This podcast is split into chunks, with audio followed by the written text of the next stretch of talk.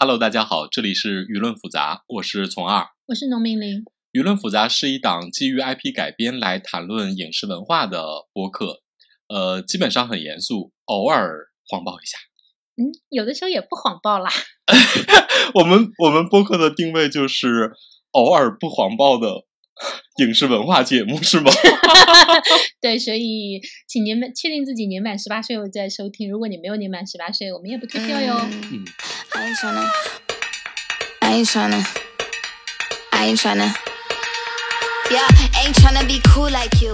Hello，大家好，我是从二，我是农民林。Hello，大家好，我是友情嘉宾董老师。对，就是虽然二零二二年已经过去了，但是我们还是要整个的对二零二二年我们看过的网文做一下回顾。所以我们这期请来了我们的老朋友，也是呃网文和 IP 剧改编的一个专家董老师，然后继续 跟我们三个人，我们三个人一块儿闲聊一下。嗯，一起骂吧。每期都在批评别人，然后现在这期变成了三个人一起批评。我先大概说一说我自己看过的有一点印象的文吧。然后那个我主要是看起点男频的文，然后董老师呢是对起点女频的文非常熟悉，也也不是起点女频，就是整个女频文。然后 B G 吧，对，然后那个、我属于杂食动物，然后兼看他们俩不太看的耽美。对对对对，大概就是这么一个逻辑和顺序。然后我说一下我去年看过的文里边儿，我觉得印象比较深刻的，首先是算是一个推荐吧，就是呃，这是一篇呃去年完结的文，它其实开始的时间也比较早了，《亏城首富从游戏开始》就是这篇文。这是我看过的所有的男频文里边儿，我觉得是值得拿出来说一说的。它连载的比较早，但是去年上半年应该是才最终完结文。这是一篇我觉得呃非常有怎么说呢，嗯、非常有理想的文。就是这是一篇对于资本主义和资本家进行了严厉批判，并且始终不忘初心。嗯然后那个，这是在它的根本的主旨上，是对整个这种资本主义打工制度进行了深刻而富有情趣的批判。然后在呃文的类型的创意上，它其实是很简单，它做了一个，它其实是一个特别有创意的开头，就是我有一个系统，这是一个系统文，我有一个系统，根据系统的换算呢，我如果投资失败了。系统会一比一的补偿给我同等的财富，但如果我投资成功了，我只能拿到百分之一的抽成。于是呢，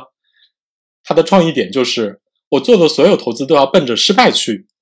然后由此展开了我越想把这个事儿搞砸，最后我的企业越成功，并且冲向了世界首富。然后就是这样的一个呃特别逆向争霸们。对对对对，就是让大家特别爽。同时呢，他又采取了男频这两年比较流行的那种所谓的迪化文。啊，你可能需要解释一下迪化。所谓的迪化就是主角做着一些事情，然后呢，旁边的不停的有人出来解释说，主角其实意图不是这样的，但是周围所有人都曲解了他的意图，把他想象成一个呃睿智的，然后那个充满信心的，然后指点江山的这样的一个人，其实主角只是一个你知道，可能是一个废柴，就是这种不断的脑补的文的类型，就是有人把它称之为一个所谓的迪化文。对，其实迪化文之前起点就还有挺多这么写的，但是不容易写长，因为你知道迪迪化就是全靠主角就是呃进门的时候先迈左脚还是先迈右脚，然后旁边的这些小弟们都要脑补出一番这个争霸世界的规则，但这个就属于单单独的片段很好看，但是其实用在长篇的结构里是不好用的。你觉得他这个是怎么怎么用好的呢？所以它这种迪化文就取决于你每一个阶段的小任务是不是能够打动大家，觉得写的是不是好玩儿。比如说，举一个特别简单的例子，就是他的第一笔投资，他就是我要拿着钱，拿着系统给我的钱那，我要去投资一个游戏。然后呢，我作为创业初始阶段，我没有任何本事，他做了一个什么样的游戏呢？他做了一个赛车游戏。这个赛车游戏呢，它唯一的点就是我要把这个东西给做失败。于是呢，这个赛车游戏它设置了一个特别巧妙的地方，就是这个赛车游戏其实没有终点。嗯，就是它是有终点的，它是在经过终点的路途中间没有任何东西，但是只要你稍微走神，你就挂了。所对对以你要集中注意力，那个达到终点，然后在这个过程中间几个小时，八个小时吧，就你啥也超不超长的超长的这个游戏过程。对超长游戏过程，他觉得应该没有人可以坚持到终点，但有一个主播坚持到了终点，然后这个游戏就红了。对，然后后来他在那个第二版升级的时候，他把它做成了一个没有终点的，你知道吗？就是它是一个特别简单的创意。然后呢，但是你作为读者来看的话，这个游戏的确是有特色的，就是你觉得它成功是有道理的。然后他就开始进军游戏，然后外卖，然后电竞各种产业，然后全都是跟资本家所有的做法，比如说压榨员工，或者是说那个呃削减成本没有，他全都反着来的。他给所有的员工最好的福利，然后那个你们随便休假，然后每年做出那个最好成绩的那个员工，你必须调离你的原部门，你必须去干别的，你你你你想继续干下去都不行，就是种种那种反资本市场和一般的市场规律的这样的一个操作，然后他就慢慢的走向了世界首富。然后在这个过程之中，其实他后面的产业各种点子，大家难免会觉得有重复，然后新鲜感也没有那么强。他大概写了，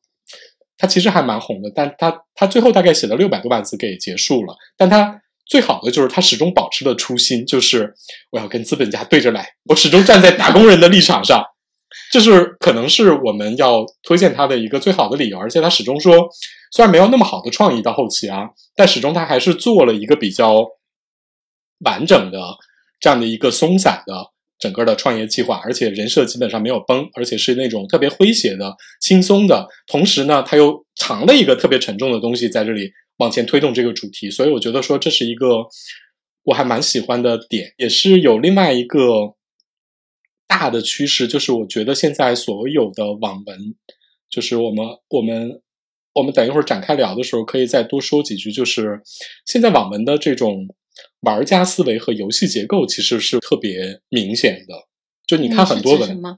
就是你知道，过去我们写文来说，相对来说都是那种传统的类型小说，比如说我有一个什么样的世界，然后呢，我这个世界是怎么样开始的，我是谁，然后我要做什么事情，这样一个传统的故事结构。一般来说呢，这里边游戏类型就是游戏文这种类型，或者说我作为一个玩家的身份的这种身份自觉，其实是不那么占主流的。唯一一次你们游戏文在整个网文历史上最辉煌的，就是蝴蝶兰老师的那个《全职全职高手全职高手》嗯全职高手》是唯一，我觉得是女性读者真正的在男频文里边起到了至关重要作用的一次。现在我还看到有人在写全职高手的同人人呢。对对对对对嗯，这是现在都还有这个能力。你知道，这是所有的男频作家里最梦想的，就是我是被女性读者捧红的，就再也没有人做到过这一点。但是呢，游戏文始终是男频网文里边一个比较小的类型，而且没有写出什么特别经典的代表作，只有基本上只有蝴蝶兰的这个作品。但是游戏思维就是以游戏的思维来构筑整个文的结构和主角的这种玩家思维，其实是贯彻到了非常非常多的文，而且我觉得在二零二一年到二二年其实是表现的非常明显的。你所谓的这个玩家思维，你是指普及到了类似于像无限流甚至是仙侠这样的文吗？就普及到了所有的类型。就比如嗯说以仙侠为例的话，我去年其实仙侠作为男频文的一个最基本的这样的一个主流盘，其实我去年的线下文看的，我没有什么留下特别深刻的印象的文，就是大部分我都觉得说你可以看，然后呢也没有什么特别好推荐的。就其中有一篇文，就是你会稍微有一点印象的，就是我的模拟长生录，它是一篇模拟器文，就是模拟器这个类型，实际上在呃男频的很多文里边其实是都很流行，就是不拘类型，不管是仙侠也好，玄幻也好，甚至说各种都市类的都发生过。所什么叫模拟器？就是游戏存档啊，读档啊，嗯，就是这种思维输了重新来是吗？就是输了重新来。我有一个系统，或者是我有一个什么遭遇，然后进展到这儿的时候，如果我失败了，嗯，对我死了，我我我我这条命没了，那我就重新启动啊，我再重新那个 download，然后那个重启啊，这就是所谓的模拟器类型，这个就是特别典型的游戏思维。对，塞弗洛德大法，对啊，然后另外一个就是，我觉得说那个从前几年开始流行的这种玩家的比如说第四天灾类的这种文，啊，对，其实我觉得它是渗透到了很多文的类型里边儿。现在很，就是你不管是什么样的大的类别里边儿，都很容易写成是，比如说我穿进了一个游戏里，或者是说我我是一个玩家的身份来做这件事情。我看到好多，包括历史文，包括一些那种玄幻文，包括那个我们后来我们我们等一会儿会提到的一篇文，就是我非常推荐。然后其他几个人就是我我推荐给那个董老师，董老师也非常推荐的一篇文，然后也是一个典型的，它是它其实就是从第四天灾文来开始衍生的一篇课系文。所以说，我觉得说那个我看到了很多文都有这种类型，我就是觉得说我作为一个游戏文爱好者啊，虽然始终这两年没有任何红的游戏文和电竞文，但实际上，我觉得这种思维就是随着年轻一代的越来越成长，大家越来越愿意把游戏当成一个写网文特别好用的一个架构和手段，其实是应用的越来越广泛。呃，你刚才在说啊，我在想，这有没有一种可能，就是它究竟是被游戏化了，还是它被元宇宙化了？就你会觉得你知道现在在投资界，只要提到元宇宙，你们公司就会就会遭到那个鄙视吗？就是呃，对，但是它实际上元宇宙这个概念只是被玩化了而已。但比如说，就是我们一会儿会提到那篇科技文，它就是很明显的这个元宇宙文嘛，就是你你你能把它完全称为游戏吗？我觉得还是更接近于从二说的游戏体系，只是元宇宙作为一个新兴的概念，很多作者在做这个文章的中间，他可就做这篇小说的中间，他可能为了有更多新概念去吸引读者进来，去套这个元宇宙这个比较超前的科技概念，但本质上还是以游戏文的这个架构和体系为主的。但我举个例子啊，就是我这这只是我的体感区别。比如说，你看像这个《全职高手》，其实它主要的故事完全都是发生在这个游戏里面，他们的私它是人生个电竞文，它是个电竞文。他的私人生活其实都是为游戏这个部分在服务的。但比如说像我们说的现在的这种被泛游戏化也好，或者元宇宙文也好，就是它的游戏跟生活的那种无缝的链接，甚至你的呃游戏已经深入的侵入到你的生活。把这两个完全合一，我觉得和我们传统以前说那种游戏文，就尤其是蝴蝶兰那一系列的游戏文，区别就还是挺大的了。它就已经是像失控玩家或者是头号玩家这样的类型了。呃，就是你讲的那个类型是偏正统的游戏文的，对嗯他说的是还是偏电竞的，就比如说，嗯你看那个比较创新的类型，比如说前两年特别流行的那个无限流，无限流是挺典型的一个游戏思维，但是对它写的不是游戏本身。对，然后那个包括比如说更早一点的，比如说更早一点的仙侠文，甚至说有一些洪荒流的文章，你把它视为一个完整的神怪游戏，可不可以呢？也完全可以。但是它是有，它是它是那，但我觉得说这两年更流行的是，大家特别主动的把我作为一个玩家去带入我的世界里，不管我遭遇到的这个世界是什么，你很明显的能看出来游戏对于写文的影响，而不是说我单纯我作为一个游戏文类型，或者是说嗯那个、我把它写成一个游戏这种形式。对，就是不管这些人是去了异世界，就是肉身穿越也好，能不能回来也好，所有人的态度都是，呃，这个世界不是我的主世界，我主要还是来上线，在这个里面进行耕耘。这就跟我们以前说的穿越文不一样，因为大部分穿越的其实是你穿过去之后，你就顺从了这个世界，你就按这个世界的规则，你在按它玩儿嘛。但玩家思维，我觉得有一个挺挺不一样的，就是大部分玩家思维其实是我要改变这个世界。嗯，就不管是无限流也好，或者说是这种第四类天灾的这种基建文也好，你会发现他们其实又重新开始对这个世界施加影响，然后做改变。只不过他们现在的改变是我可以把线下或者说我原来那个世界的资源用进来了。嗯而且就是如果是以玩家思维来理解的话，就是呃。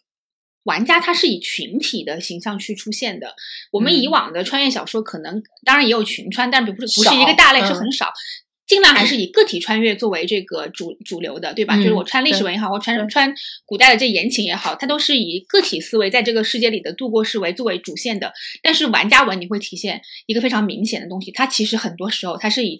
大量的玩家群穿到这个异世界，或者群穿到这个游戏里面去，形成了像工会也好，或者形成了他们就共同的组织，然后一块儿去改变这个世界。这个是一个相比以往的穿越，我觉得是一个很大的这个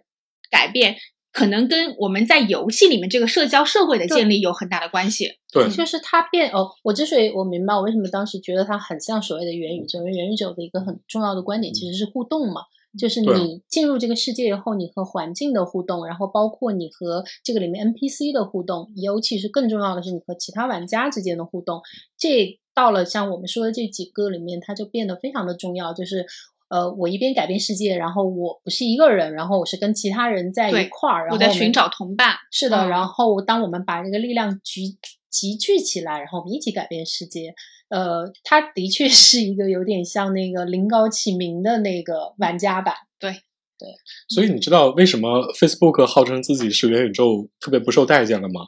因为拥有最多改变世界梦想的年轻人已经不玩 Facebook 了。被抛弃的太快了，我要在这里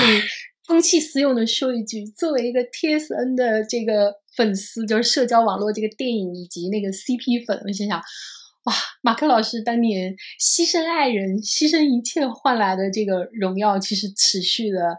帝国也就持续了二十年，嗯，就已已经不错了，二十年已经非常厉害了。在互联网内已经是好几个师大了，但可是你想一想，就持续了二十年，他也才四十。是啊，他还是年富力强，还在一线做一把手，啊做最具具体的决策。对还还还有还还能继续折腾。对啊，就还不像什么默多克啊什么的，就是你做到这个程度，帝国衰落，你觉得力不从心的时候，反正你年纪已经很大了，你也都七八十了，你觉得哎放一放也可以了。不行，老板才四十。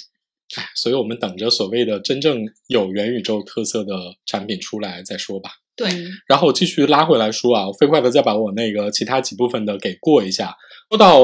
就是这种游戏思维，我其实有一些我看了一些游戏文，然后包括有一些什么呃什么叫六边形打野啊这种电竞文啊，我我还始终挺喜欢看的。我也非常遗憾说今年其实没有任何一个电竞类的剧出现，就是去年还前年还有一些。我这里推荐一下那个就是撸啊撸的一个官方纪录片，叫《此志无双》。其实看着非常热血，就是尤其是你作为一个非撸啊撸粉，因为撸啊撸粉对此有非常多吐槽，但是如果你作为一个路人看的话，超级热血，超级好看，只要你具备一点点游戏的知识就可以了。然后这是关于游戏文，然后那个另外一个男频的大类历史文里边，我没有任何推荐，就是历史文其实有不少，历史文是男频所有种类里边，我觉得质量最稳定的，就是输出最稳定的。但是今年我没有看到什么我印象特别深的，就包括什么我看过一些，我我我只会有一个印象，就是现在就是穿宋明的还是很红，但是呢，今年比较突出的是穿两汉和先秦，就是就你知道大家穿终于越越来越往前穿了，就是写那个包括写汉高祖的，包括写那个大卫芳华的。然后那个，我觉得还写的不错，但是整体来说，我觉得我没有留下什么特别深刻的印象。那个什么家父汉高祖，对啊，就是排名一家父汉高祖。直都还挺高的吧？你知道我是怎么知道这篇文的？啊疫情期间，家父汉高祖的作者，因为他在新疆，嗯历历史系之狼是吧？对对，他那个家里有人生病，但是出不了新疆，然后他在网络上求助，我才发现哦，原来他是我是汉高祖的作者。这还是今年历史文里边比较突出的一篇。对对。然后你们还有什么看过的历史文吗？你有什么看过历史文印象深刻吗？今年？有的，我有一篇，我给这两个人都推荐了，但没有人理我。他们听完了之后就纷纷走开了。叫《早安三国打工人》，哦，知道那个。也是一个天选打工人题材，但是没有人理我。对，呃，哦我我我没有看，应该是没有完结。马上就要完了，因为已经打完袁绍了。哦，我是准备等它完结再看，我不我不是轻易的走开。反正从二十一听到“女主争霸”四个大字之后就离开了我。反正等一会儿你可以详细的展开说一下。对然后那个我历史文没有什么推荐啊。然后那个我有一篇就是我可以称之为所谓的职业文的类型里边儿，我有一个推荐的叫《灵魂画手》，它其实是一篇克系文，就是它是一篇特别典型的克苏鲁的文，是讲一个画家，然后那个他通。他通过一些不可知的存在获得了超能力，然后他是一个现代背现代都市的背景，然后呢，他获得了能力之后的功力就是我可以画出不可知存在的类似的形象，然后呢，这个画就可以蛊惑这个世界上的所有人，所有人都觉得你是世界上最牛逼的画家，你卖你的画卖的比达芬奇还贵。然后呢，他主要是把那个克苏鲁的这一个怪物的东西写的非常可怕，而且同时呢，这个人肯定是一个比较专业的美术生，就写的包括那个呃，他主要是前期是主专攻西方油画嘛，就写的非常专业。然后这篇文如果大家对这种类型感兴趣的话，可以看一下。然后另外一个就是那个我有一篇老文要推荐，这篇老文是二零一七年的，但是我是今年才看的。这个只对只针对对传统文化有一点兴趣的，它叫《乱世评弹》，它是一篇评弹文。然后那个它里边的情节非常扯啊，而且最后作者太监了。但是他对整个民国期间的评弹史，他作为一个民国人啊，然后接触到了评弹历史上的各路大师，并且亲身跟他们有交锋，他对评弹写的非常好。就是如果你们对评弹有兴趣的话，或者说平时有听的话，可以再去看一篇。这个文，然后另外一个就是写那个大义凛然的那个志村鸟老师写了一篇国民法医，就仍然是一个优秀的粮草，可以继续看。他写的是法医题材，他写了多长啊？写了挺长的，写了大半年了，而且又是那种典型的男主是一个长得又帅，然后家里边是那种有二十套拆迁房，然后江浙沪的拆二代，然后。呃，我拥有了一个系统，然后那个这个系统可以帮我当成那个最厉害的法医，然后就没有我摆不平的事儿，就这么简单。我怎么听着今年全都是一些天选打工人题材？就甭管家里二十套房，我要依然要打工。哎，接下来就是仙侠类的，仙侠类的其实我也没有什么特别推荐的。然后那个有一些怪趣味的推荐啊，除了刚才我说过的那个我的模拟长生录在类型上有一点特别之外。另外一个就是那个有一篇文叫“我只想安静的做个狗道中人”，就这篇文是一个狗戏文，就是那种所谓的线下流文是吧？对，就是仙仙下线下流从英雄发展到狗熊的这样的一个典型的一个代表。我推荐这篇文是，我跟你说，就是首先就是我要告诉所有的女性读者，千万不要看这篇文。这篇文有一个特别大的雷点，对女性读者来说，但是对于男性读者呢，它有一个特别奇怪的这种。就是类型，就是如果有奇怪的性癖的话，可以看一看。什么性癖？快说！就是我我不知道说出来合不合适。就是它有一个不合适，不要说了。对，就是如果如果你你们有兴趣的话，这是比较中后期呃中期以后出现的这个特点。如果大家抱抱着好奇的态度，可以自己去搜一搜，去看一看。就是我出于这个恶劣的兴趣味啊，给大家推荐一下。你真的不是来卖软广的吗？这样讲完，大家就会去搜啊。所有的女性读者来说，我觉得它都是大了一点。OK，我会自己去搜一下的。但是我建议你们不要搜。然后这个，我还有一篇那个下一个类型，就是我有一篇娱乐文要稍微推荐一下，就是它叫《演员没有假期》。你怎么有这么多文啊？我今天根本就推不出来两本，你好多。是啊，是吗？我我非常认真的把我今年看的文都搜了一遍。你是瞒着我们悄悄看了很多文吗？对呀，这些文你都没有跟我们提过。对啊，你之前都没有给我推荐过，只有那个乱世平台给我推荐过。然后他还推过那个亏神游戏，呃，亏神首富。对，那个我本来就看。我跟你说，这就是我我觉得真正好的，我才给你们推荐，你知道吗？这些我都是属于，如果你对这个类型感兴趣的，你可以看一看。但你就知道你们俩的口味。其实跟我有时候会有一些差异，所以我就没有主动推荐给你们。然后那个，我之所以推荐这个演员没有假期，就是因为这个演员没有假期写的反正也就是一般的文，但是呢，他有一点啊，我真的推荐好多那种什么私生饭、小小小鲜肉去看一看，因为它里边有大量关于演员的说教和那种就是那种关于如何表演，就是我觉得作为作作为他们这种文化水平，他们应该能看得懂。并且这里边说的道理基本上都是对的，所以我建议他们就可以去看一下。那你不应该顺便再卖一下安利，推一下仁义的那个纪录片吗？啊，对对对对，就是所有对表演有兴趣的人都可以去看一下二零二二年做的那个我在仁义学表演那个纪录片，非常非常好，全方位的好。我看完之后就是属于那种五星级的评价。对，就是你们如果对娱乐圈文和以及对表演是怎么回事，娱乐。娱乐行业是怎么回事？其实可以结合这个文和这个纪录片一块儿看。对，然后那个其他的我就没有什么推荐了。本来我特别喜欢的无限流，我觉得今年也没有什么特别好的文。然后我还经常看一看什么，哎，我跟你说那个董老师，哎，我作为一个时不时的还看一看体育文的人，我前两天看了一篇足球文，叫签约 AC 米兰之后。我开摆了。就是你知道那篇文荒谬到什么程度？就是我这里不推荐啊，我只是想吐槽一下。就是前两年那个什么那个作者叫什么林海雪原还是什么？就是他是一个专写足球文的一个作者，他至少还在正经的写足球。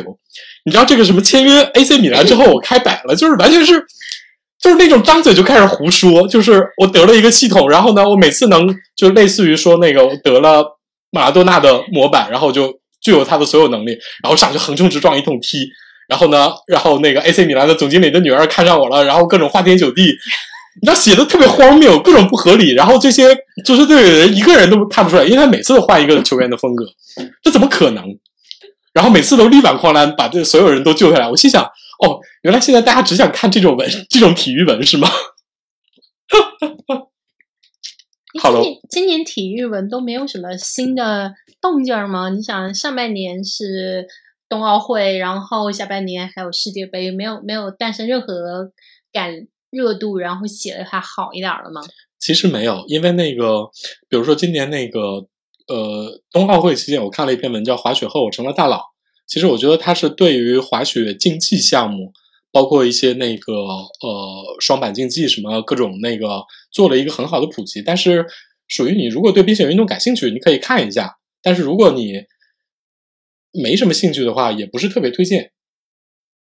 呃，董老师觉就是啊，董老师作为一个专业人士来说一下，董老师有神秘的身份。呃，我觉得体育题材比较适合在一个言情剧里面作为背景出现，啊或者作为人物设定来出现。呃，就他不要把它作为就是这个这个故事的主题，当它成为这个故事的人物设定的一个部分或者是背景的时候呢，这个故事更好展开一点。这两年我觉得就是在运用这个手段上做的比较好的作品呢，有第一个就是呃张新成演那个《冰糖炖雪梨》，啊这也是一个冰雪题材的，然后讲的是校园里面就是一个花样滑冰和它其实是个甜宠剧，感对，它是个甜宠剧，但它用了这个冰雪这个元素。嗯对，他在讲完这个比较甜，就比较甜美的校园的故事的同时呢，它对冰雪运动起到了一点点科普作用，我觉得它达到目的了啊！这里嗯面那个女主角应该是一个呃速滑运动员吧，我记得好像是，对对好像对是对，是滑速滑的。对，能起到这个作用就很好了。包括今年就金晨和那个王安宇演的那个呃姐弟恋那个片子叫《知道》，然后那个王安宇在里面是一个运动员啊、就是应该是个应该是个跑步运动员。如果我没记，我我可能不太清楚，应该是个跑步运动员。就是他如果把这东西作为一个人设和背景来出现的话，我觉得更合适一点。但如果他的主题纯粹是体育竞技的话，那我们要做的特别热血。但嗯目前在整个 IP 在 IP 这个储备中间呢，写体育文很容易就写成特别夸张的，像远古时期的那种足球小将那种，就是他违背了运运动竞技的逻辑去写这个东西。是的，是嗯，的，所以它就会变得特别不好看，或者说你不认可他这个逻辑，就像你说的那个 AC 米兰开摆这个东西，就是他以的他的逻辑已经超脱了整个竞技世界它的正常的运行逻辑了，变得极其不可信。不可信之后，你会觉得这个故事的支撑点没有了，所以它就不太可能成为一个比较好的作品。对，然后像你说的这个，呃，是是是对的，因为耽美有很大一系，比如说像荆州小妖这种，他就写，比如花滑，然后速滑，然后包括游泳，然后斗舞，他很多写的也也挺燃的，但他整个故事其实很重要的还是它里面的感情线，而且它也不会拉得很长嘛，大部分这种竞技。加谈恋爱文都不会拉的特别长，所以最后呃，就先不论你能不能改啊，但是其实它整体来说，这种阅读的舒适度和那种燃度，真的比你说这个 AC 米兰的还是强多了去年不是有一部讲乒乓球的国产剧吗？啊！前年啊，对，那是前年了，嗯嗯嗯，叫 叫什么来着？什么我忘了，反正就是我我我我我今天把那个荣耀乒乓，好像是叫。啊，对对对对对对对，就讲这种你知道那个乒乓双子星各种你争我夺的这样的一个故事去年还有一个还有一个那个剧是朱正廷他们演的，叫《冰球少年》，啊，对对对，其实也也有一点走这种半服不服路线的。冰球少年是这两年就是还是主管部门比较认可的一部体育题材、啊体育题材的剧集。这部剧集应该是在各个就是推优项目中间都出现了它。这个这个剧是在咪咕播的，其实哦还可以，我我看了几集，就属于你要大学对冰球队讲大学冰球队，你要对这嗯个题材有兴趣，然后对人家有兴趣，其实看下去也还可以看。对但你知道，就是我国，因为我我今年我忘了是因为什么原因，我又把那个松本大洋的那个乒乓，就是前野证明做的那个动画片又重新看了一遍。然后你看了之后就觉得，哦，原来日本的体育类的作品已经做到了这个程度。然后呢，我们就属于你连足球小将的那个程度都还没达到，更别说乒乓这种。你知道乒乓有一种体育题材终结者的感觉。日本其实这这一两年，他们陆陆续续还是一直在产这种体育竞技类嘛。我记得去年看了有一个动画片，呃，它讲的就是一个社畜，然后他进了公司以后呢，就在公司内部搞那个羽毛球的俱乐部，然后又把这些天选打工人、这些社畜发动起来，然后各个公司之间可能还有一点儿这种业余的比赛，他就不是哦咱们说的那种。就比较日常向。对对对，他就不是那种什么冰上的有礼啊，或者你刚才说乒乓这种，就是他纯粹是赛事。他其实谈的是一些日常生活里喜欢体育的人，就更体育种田流，你知道吗？对对，我觉得这种应该还比较好看。呃，就是特别正经，就是我们说的传统的热竞技项或者就是热血项的体育题材，我觉得最好的就是《强风吹拂》。就是日本在做那个香根长跑的那个剧集，哦就是它的动画和那个剧都很好。我非常喜欢那个对，，强风吹拂就是真正的是把体育精神做到这个剧中间去了，就它不，它没有任何其他的附加元素，它这里面可能就没有爱情，也没有我们经讲那种狗血线，嗯嗯它就是在专注的讲跑步这件事情。嗯，这个就是我觉得就是如果你能把你如你如果你能纯粹到提炼到这个地步把它做出来，也能成功。就很难呀、对确实很难这比加什么感情线、狗血线难多了。而且我跟你说啊，就是竞技 体育类的，真是日本的那种热血项是天下无敌的，美国人都做不过他们。但中国人，中国人一做这个就特别容易，你知道，强行煽情，强行煽情。体育话、体育文的话题，我们就先聊到这儿。然后那个我的分享大概就是这么多。然后那个。呃，董老师，要不跟我们聊一聊，说你今年看过的作品里边有什么印象深刻的？呃，我先接着从奥老师他刚刚推荐的书单啊，呃，就是他刚他讲的第一部文就是《亏城首富从游戏开始》啊、这个我也挺推荐的。然后这部作品现在已经进入到动画改编的流程了，而且《亏城首富》的这个架构其实是非常适合改动画的。嗯，它的这个就是整个架构，包括它这个系统的这个设定和二次元的这个文化是非常契合的、嗯。然后我觉得这个这个这个剧作应该现在是 B 站在在改，而且我觉得跟 B 站的受众也比较契合。哦，对对对，这个已经改，这个也改改编了。啊、已经开始改编了，嗯，所以这个也是我们未来一个比较看好的动画题材啊、我觉得还挺好的，嗯，然后我今年要隆重推出我的年度文，我我今年什么文都没有推荐的，我只推荐这一部小说，就是刚才从王老师提到了，但是他没有讲出这个书名来，呃，就是在这篇文是我推荐给你的，是吗？是的，不是吧？是的推，荐的吗？是我推荐给你的，是我最先看这篇文推荐给你们俩的。可能大家都推荐过，因为这个这个文在今太年的红了很多榜单对对，还在很多啊榜上都出现了啊、呃这个就是在晋江连载的那个穿进赛博游戏打败 BOSS 成功上位。对，这个这个文呢，它其实是一个多类型复合。嗯，它带一些无限流，然后带一些穿越游戏的属性，但是同时还带有一些赛博风格和克苏鲁的这样的一些元素在里面。就是整个文它呃所有的元素综合起来之后呢，它给我们带来比较耳目一新的这个感觉。嗯，而且我觉得就是在女作者去写这个强设定的方面，她是做的很好的。就以往我们可能看无限流或者是像游戏穿越的作品，更多还是在男频文中间会有一些比较好的设定出来，嗯，或者是耽美的里面也有一些，但是在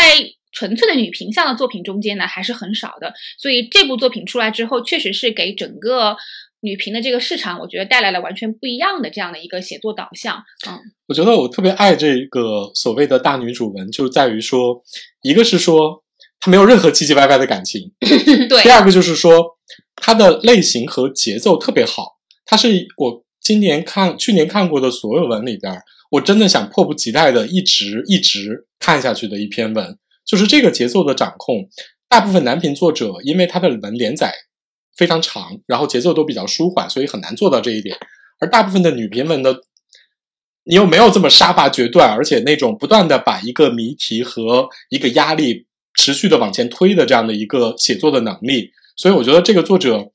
他号称他是第一次写文，我真的不是不是第他一次，不是不是吗？不是第一次，不是第一次，他之前有过其他的他盘点过他之前写的很多文，他应该是第一次碰这个题材。哦，他他第一次写这个类型嘛，嗯然后我就觉得他写的真的挺好的。啊、真的写的挺好的。呃，这部小说呢，嗯、你要说影视化，几乎是不太可能的。啊、这部小说我觉得就是它所构建的这个世界，我们要从目前的这个影视工业上去做呈现，难度是非常大的。对，但是这就是它这个小说的魅力所在，就是他他所构建的这个世界给了我们充分的想象空间。但是我觉得还是有一点点瑕疵啊，就是它这个设定和呃肘子的那个夜的命名术的那个设定实在是太像了，所以。嗯当时这本书在连载的时候，可能也有一些争议，就是包括肘子自己也出来说，说这个剧情的这个设定可能是有在抄袭他的这个《夜的命名术》的那个总体框架的情况下，但是我觉得从文章和整个故事的设定的角度来说，这部作品是远远超过《夜夜的命名术》的。嗯，就跟你说的是一样，就是你在看这部看这部小说的时候，你会停不下来。你会跟着这个作者的叙事和这个女主的成长一路向前啊、然后你迫切的想知道这个谜题的结果是什么。然后，虽然他这个我就是我觉得大部分的网文作者他可能就收束能力还是不是那么够的，就是在嗯最后这个大谜题揭晓的时候，你还是会有一些落差。你觉得说啊、不应该是这么简单就把这个谜题给交代出来了他最。后收的有点急，对他，他这个嗯收束能力就还是差了一点，就是收的太太急了。但是不影响我们对这个整篇这篇文章的评价，因为它确实是我觉得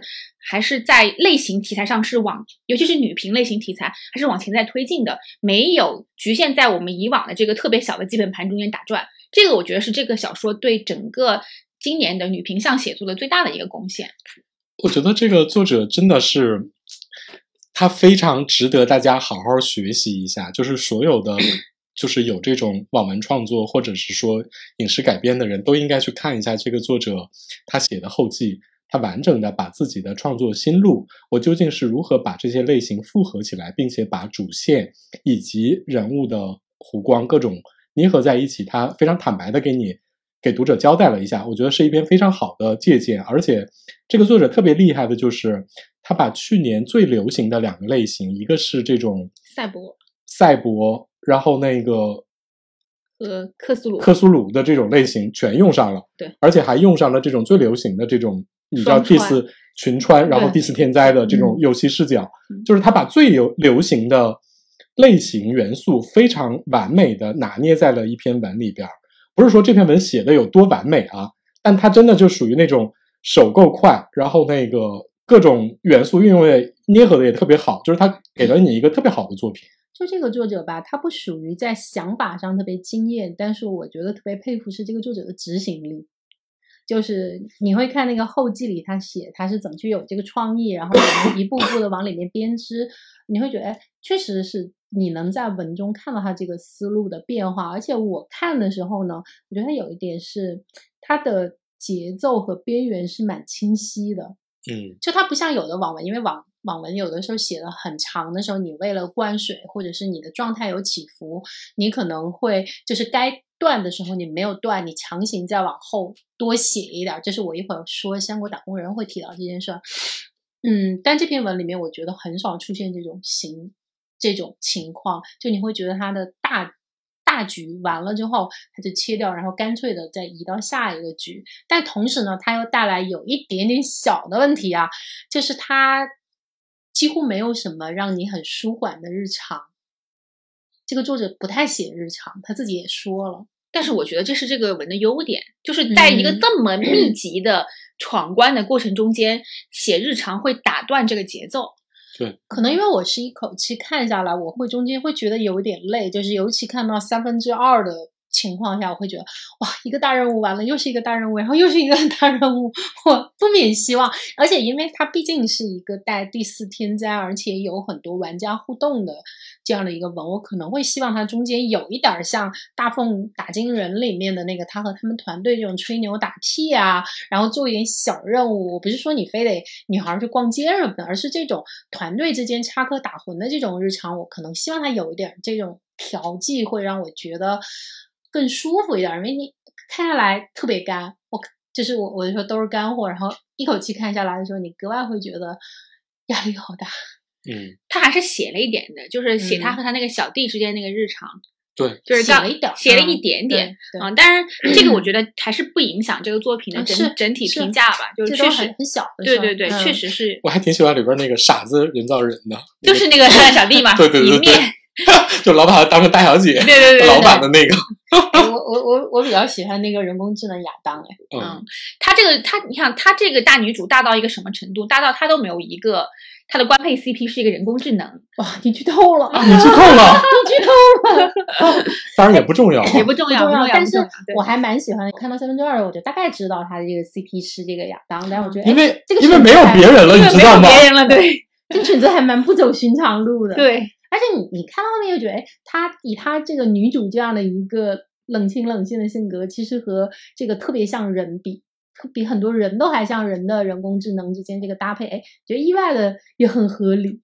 而且他这个情感都没有去叙述上我们传统的可能身体上的这个情感，它就是纯粹的精神上的这样的一个情感的这个构自建。性恋，对，就是纯粹嗯的智性恋，这个我觉得这个这个在情感构建上的设定也也是非常符合这个作品的调性的。如果你要在这个作品中间去强行给这个女主去安插一个真实的 CP 的话，你反而觉得和会打破了整个这个故事的这个感觉。而且这个里面这个人工智能也从来没有说啊，我需要一个真的人人类的躯体，然后和你拥抱，没有，人家就做人工智能。对，就是这个作者，我特别佩服他这条感情线的有两点啊，一个就是他其实是一个概念先行，他一开始就决定女主要跟一个非人类谈恋爱，然后同时呢，他把这个人工智能的自我认同的这种感觉，他并没有我要变成一个人，他就是我是一个人工智能，然后我是一个机器生命，我渴望跟不同类型的生命来有深度的交流。我觉得他坚持住了这一点，这是我第一个特别佩服的。第二个就是他这个 CP 啊，在很长一段时间内，你都觉得他是个反派。对，没错，我看到一半了，我都觉得这个人是个反派。是的，我永远都觉得说，他下一秒亚当肯定要露出那个狰狞的面目呀。对，就是一旦杀掉了夏娃，他就会突然之间显出来说：“现在我要统治世界。”不，一般人家没有你你知。道，在所有的人工智能和人造人的领域里边儿，这种忠诚与背叛，人造人的这种自我认同和对人人类的这种所谓的机器人三原则巴拉巴拉之类的啊，这是一个特别困扰大家的一个怎么说科幻类的一个母题。就是，所以你在看到这里边写的人工智能亚当的时候，你老怀疑他肯定是那个官邸大 boss 呀。对，就发现他不是，不是，但是这点我又看到最后了，我又觉得特别好，就是他把亚当写成了一个特别有文明的认知，有人工智能的反思，同时他具备人最难得的那种温暖的人性。我觉得这点是特别厉害的。对，就是他这个 CP 的构建，你看到最后的时候，你会非常的认同，而且你从情感上去认同这个 CP，对，你反而觉得说没有把它写成一个官邸大 boss，反而是好的。反而是好的。对对对对对，而且他是要，而且你不觉得女主的性格比亚当像大 boss 多了吗？对，女主女主更像个人工智能大大反派啊。对，女主其实是一个没有太多人性残余的这样的一个主角，所以我我觉得这个配对是很很互补的。对我我在看前面的时候，看到那个女主为了保住他那个剥夺者的这个身份，然后杀了各种他的上司和那个就是和他的这个玩玩家的嗯队友的时候，我当时心想说，我靠，这个女主真的是心狠手辣呀！对而且这个她有一个东西，我始终觉得他在这个女主设定上，就是你不能细想。比如女主在穿过去之前就是一个普普通通女大学生，为什么这个女主穿过去之后心理素质这么的强，以及这么的没有人性？没有人性是一个中性词啊，就是她没有那么多人类的思考或者人类的犹豫。我觉得这点她给的理由没有太说服。对，她是嗯以这个女主的就是成长的这个过程中间，她是相当于是个半孤儿这样的一个形式去成长，然后她以这个来解释。但是我觉得就是，呃，是因为这个这部小说需要一个这样的人物形象，所以嗯他才去写了这样的一个人物。他没有考，就他并不去考虑到为什么他的合理性。我觉得也可以，就是如果你要考虑到方方面面的合理性的话，是这个人物就不可能成长成这个样子。就他是他刚他刚刚开始的时候是个高三生，对，呃，对对，还不是大还不是学大学生。你想，一个高三的十八岁的女生到了那个环境中间，能够迅速的就是成长成之后那个样子，你要从正常逻辑上，它是不可能的，对吧？而且她中间也没有受到很多迫害，对吧？对，她其实只是一个呃，在孤儿里不算是遭遇特别惨的，嗯就是也是有社会，就是有有有有社会的照顾，然后身边有一些朋友，你你不太理解他为什么穿到游戏里之后，突然之间就像是一个从杀手组织或者实验室里推出来的这样的一一个没人性的主角。只能说真实历史上有很多这种出人意料的天才啊，嗯，武则天老师，对，然后那个拿破仑老师，啊那武则天呢还是经过了很多锻炼的，好吗？对，反正这个我觉得没有那么重要。对也也无所谓了，就是只要你接受这个设定，你往下看，并没有特别大的问题。嗯，反正这一部小说是我们三个人今天公呃，就今年公推的，就是在二零二二零二二年，就值得每一个就是网文的这样的受众去阅读的这样的一篇作品。嗯，尤其是女频的受众，你可能会从中间获得更多的愉悦感啊、因为如果是男频的读者的话，他可能看过更多的这样的对阈值会比较嗯高一点。但是对于女频受众来说呢，这个类这个文章，它的这个多多重类型的融合，确实是给人耳目一新的感觉。然后我今年就我不知道童话老师从哪里能挖出那么多文来推荐。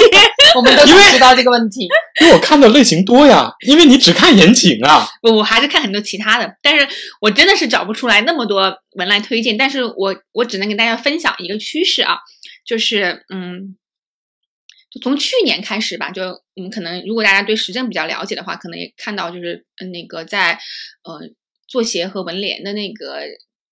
第就是代表大会上面，当时有人做就是领导做了一个非常重要的讲话，在这个讲话中间提出了一个很重要的思想，就是说要吸纳新文艺团体，啊，进入到我们整体的官方的这个文文艺创作这个队伍中间来。所以在这个会议之后呢，然后我们可以看到，就这两年各地一直在嗯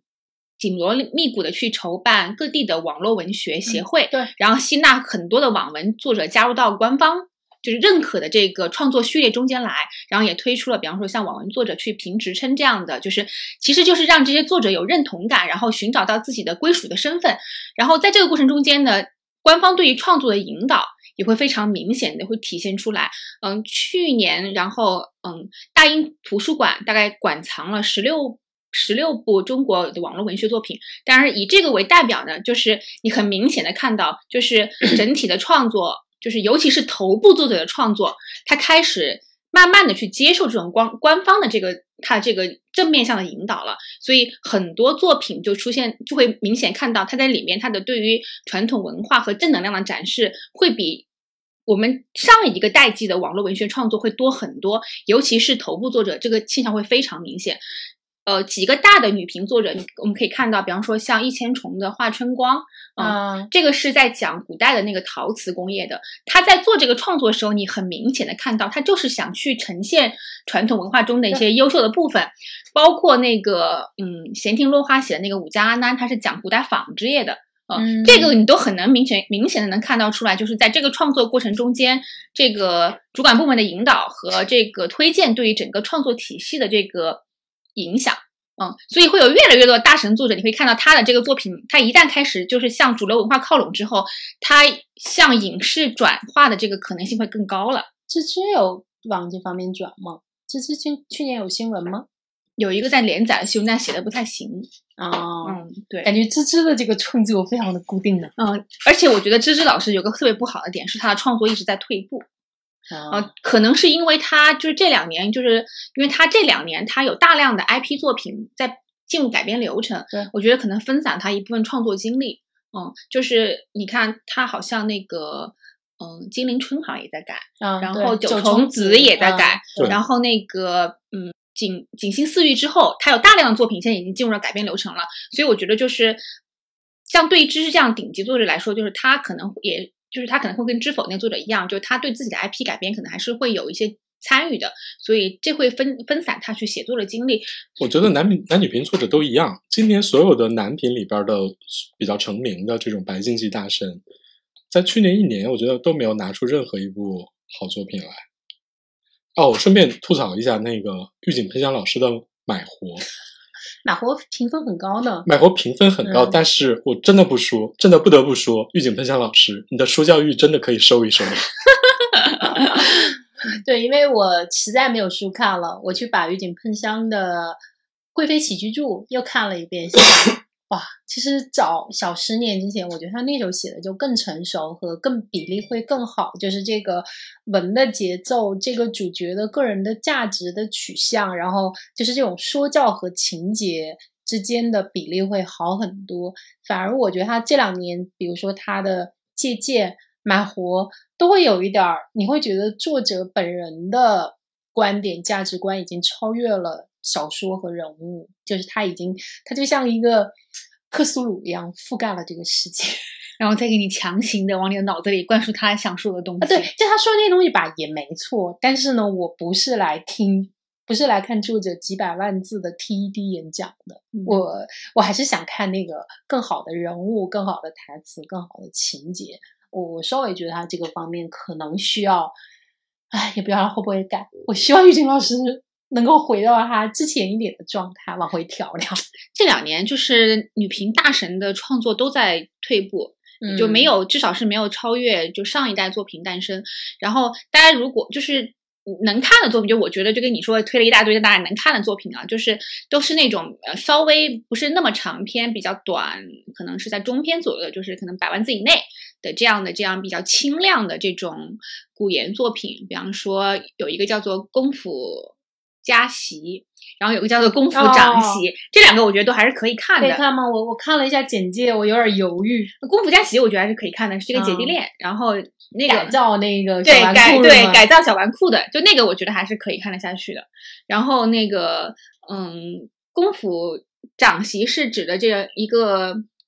小妇女吧，然后等于是代替她的姐姐嫁到这个公夫，啊就嫁给了一个这个光芒光光芒万丈这个世子爷，然后天哪，那十年前嗯的淑女文怎么还在？对，但是就是他因为就是对手戏或者是那种小甜饼，就是做写的还可以，就是在一大堆羊仔文中间，我觉得这还算比较能看得下去的了。哎对，就是如果你你你不讨厌那种类型，就是你都可以看。嗯但去年就充满了这种将就，对，就是嗯龙明讲这个词特别好，就是很多文你都是勉强实用下去。你说他看不完吧，他也看得完，但是看完之后吧，你也啥也记不住。而且你也懒得跟你的朋友推荐。当你的朋友问你看什么文的时候，你已经完全把它忘了。对，所以杨仔文现在还流行是吗？来，我给你们读一读这个 杨仔文，晋江销售金榜言情排行，穿成反派仔仔的亲妈，然后是咸鱼幼崽在娃中爆红，还有什么小雪豹正在受试种田，昏迷美人带崽上离婚综艺，你好像我仔仔妈，呃，我我家太子幼崽怎么样？就是随便我我刚才念的所有的都是手晋江手机版一屏之内的文明。哎，我不得不说，就是汉武帝是我爹，我我之前看到那种情感类博主投稿，一个女生来抱怨她的那个爹系男友，嗯。问大家要不要跟她投，就是问问要不要跟爹系男友分手的这样的一个帖子里，嗯。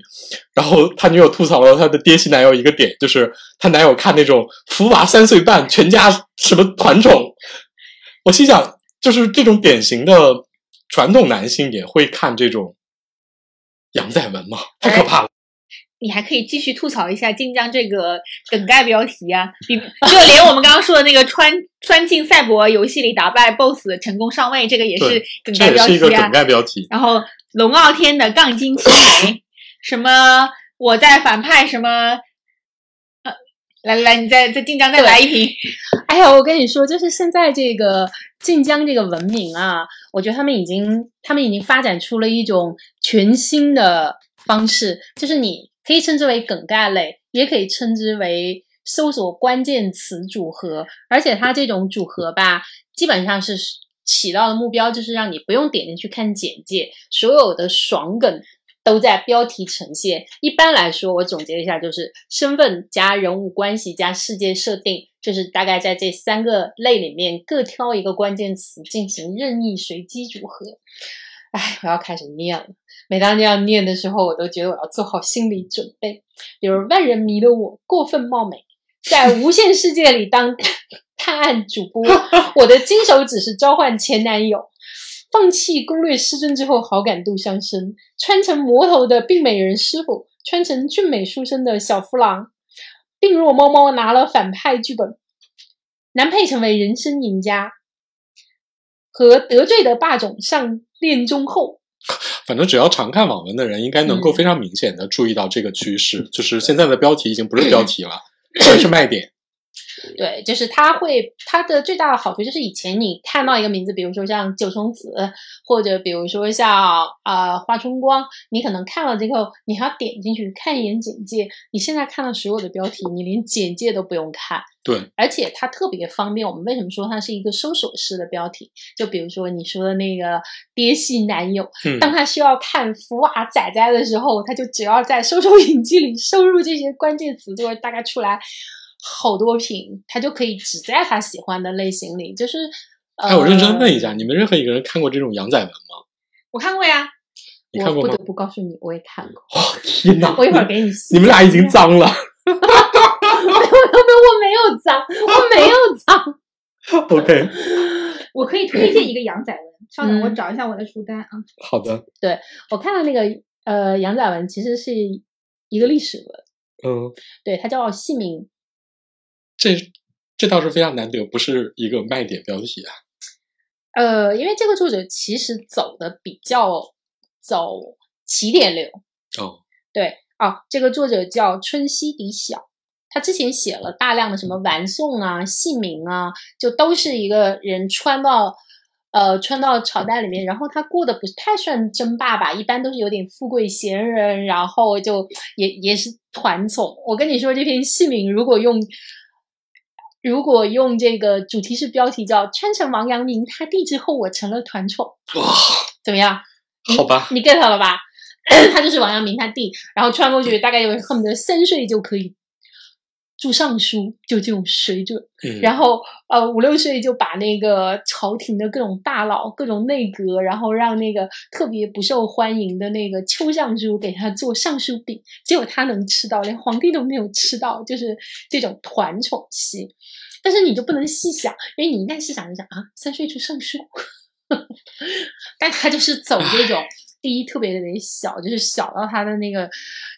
根本是不可能合理的。就是你但凡接触过真蛤子，你都会觉得，嗯，这个小孩是这样吗？然后其次呢，他就是团宠流，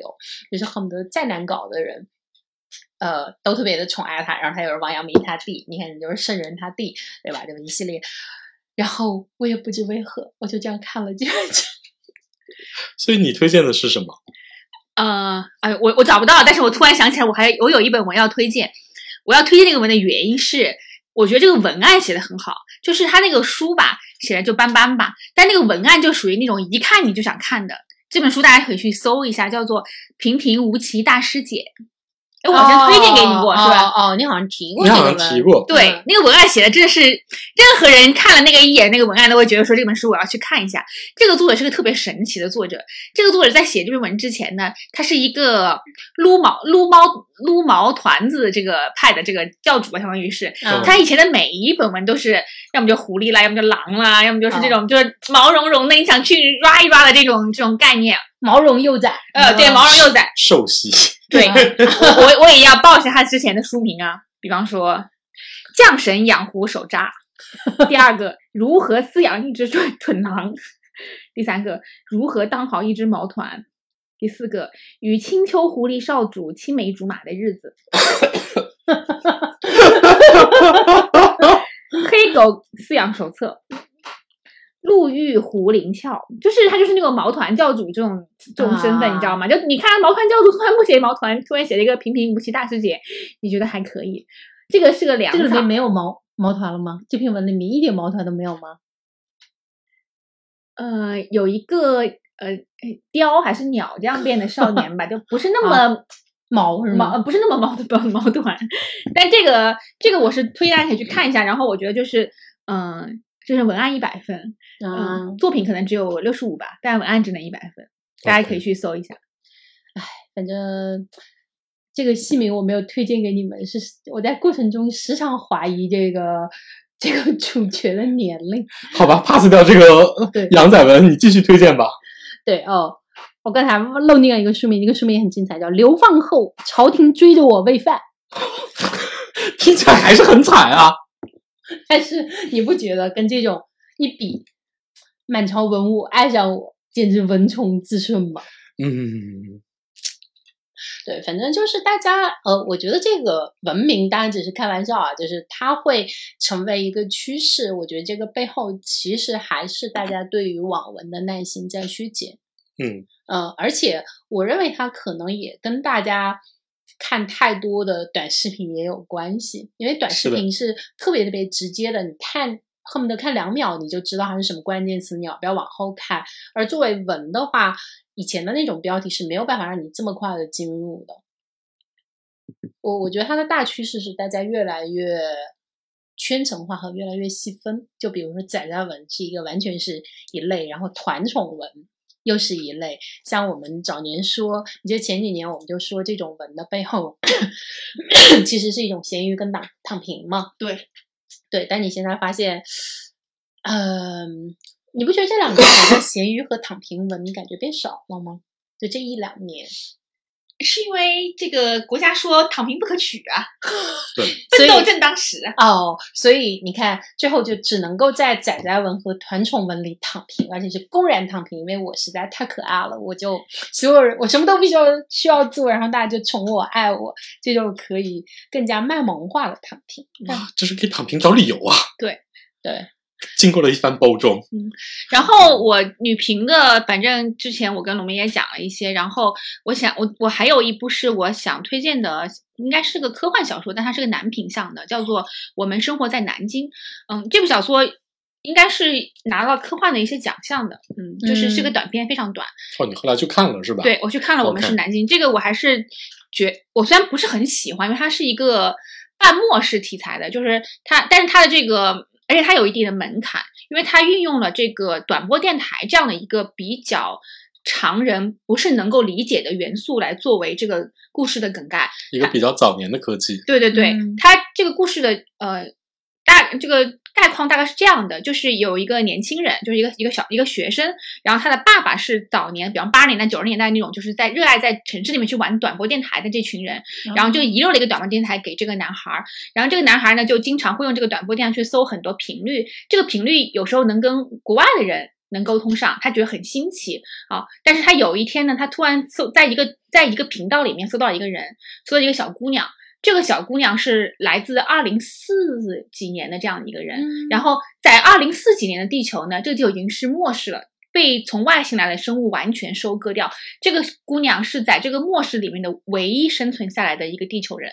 哦，然后他们就通过这个短波电台的沟通，然后嗯帮助这个姑娘去在末世里面去求生，嗯，但是它是一个做了这个末科幻末世背景的这样的一个一个架构比较新颖的科幻小说，但我觉得它主要还是运用在了就是它用了短波电台这样一个我们不是特别熟悉的这样一个科幻手段去实现，对嗯，还是比较新颖的，嗯，这部小说就是因为它体量包括它所传递出来价值观，我觉得还是比较认可的，所以。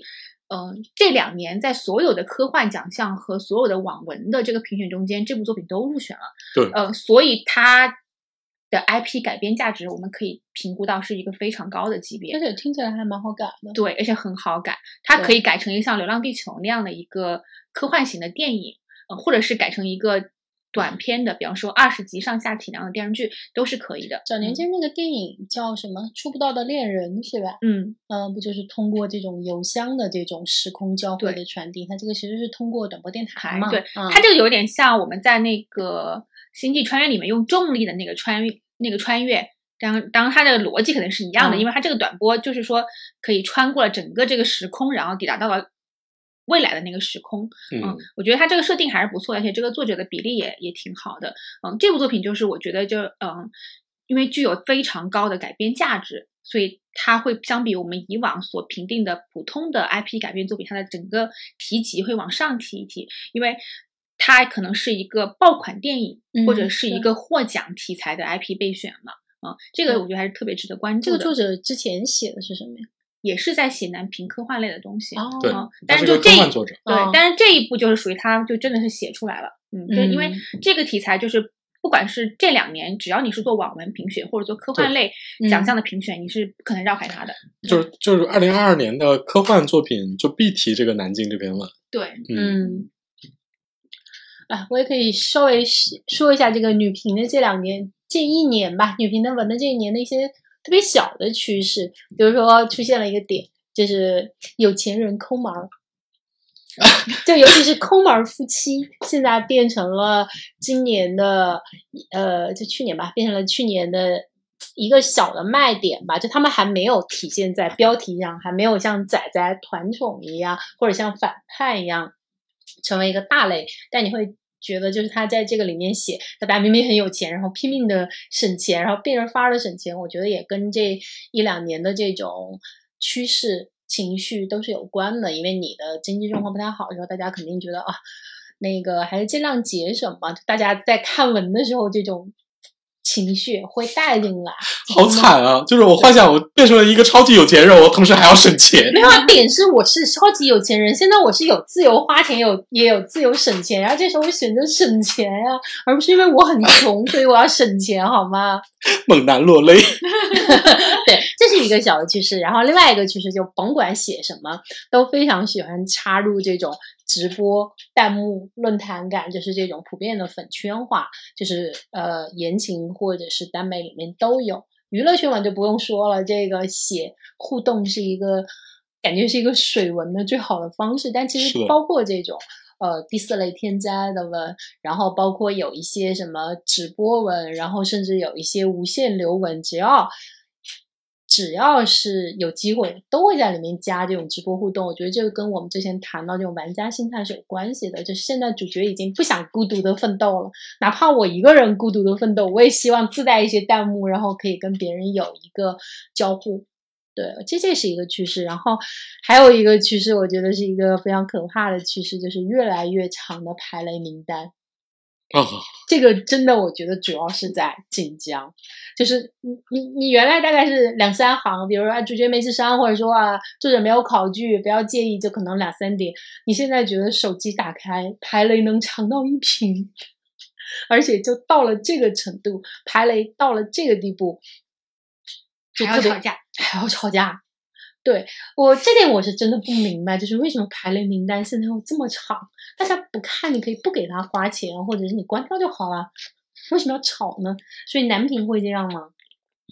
男频其实一直以来，我觉得没有什么排雷，但是现在有一个是在那种，比如说有一些那个网站，或者是这种评论性的网站，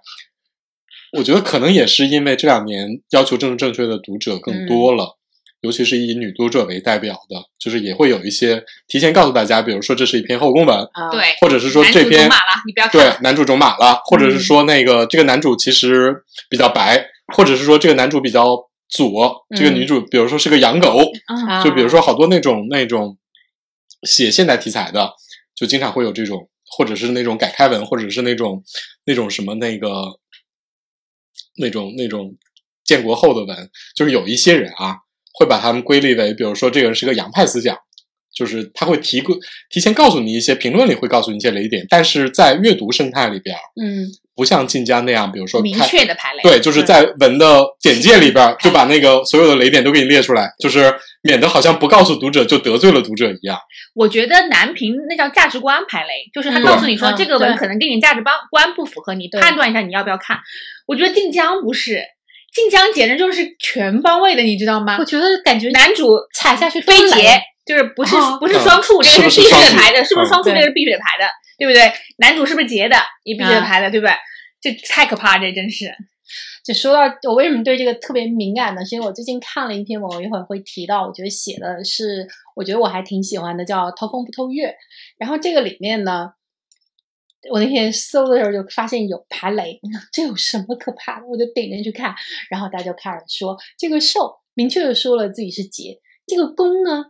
就含含糊糊也不说清楚自己劫还是不劫，说这个 buff 不行，这也雷呀，这也雷。然后大家就开始分析蛛丝马迹，从里面加出每一句话来分析这个，呃，因为这个受是一个穿越过来的一个人，然后攻是一个当代的人，然后就说这个攻。方方面面分析它究竟结不结，就是字里行间拿出了考据《金瓶梅》《红楼梦》的那个水准在考据，我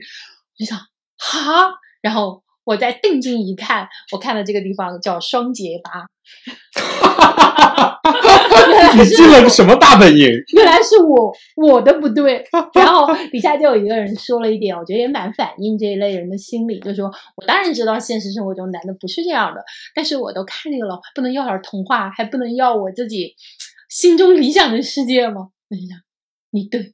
我错，然后我就退走了。我觉得现在这个读者就是要求双节这个事情是一种非常变态的这个审美。但是我一个朋友提醒了我一点，说这也不一定不是一种进步哦，因为之前是只要求受节，不要求公节，现在已经开始进展到要求工业节，哦，这还是人公受类的平权是吧？对平权了是吗？它其实是平权。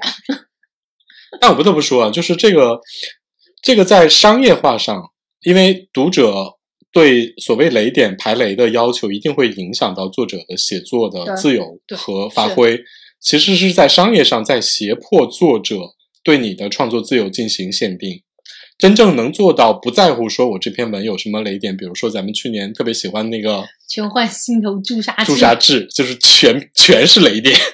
我我很喜欢的那个良辰美景，男主也全是雷点啊，那么大年龄，然后都已经娶过一次，女主还是个继室，然后之前还有一个儿子老大了，家家里也有小妾，然后还有小妾还生了孩子，还是一个伪小妈文学，他还跟那个他那个呃男主的那个儿子对还疑似但是也不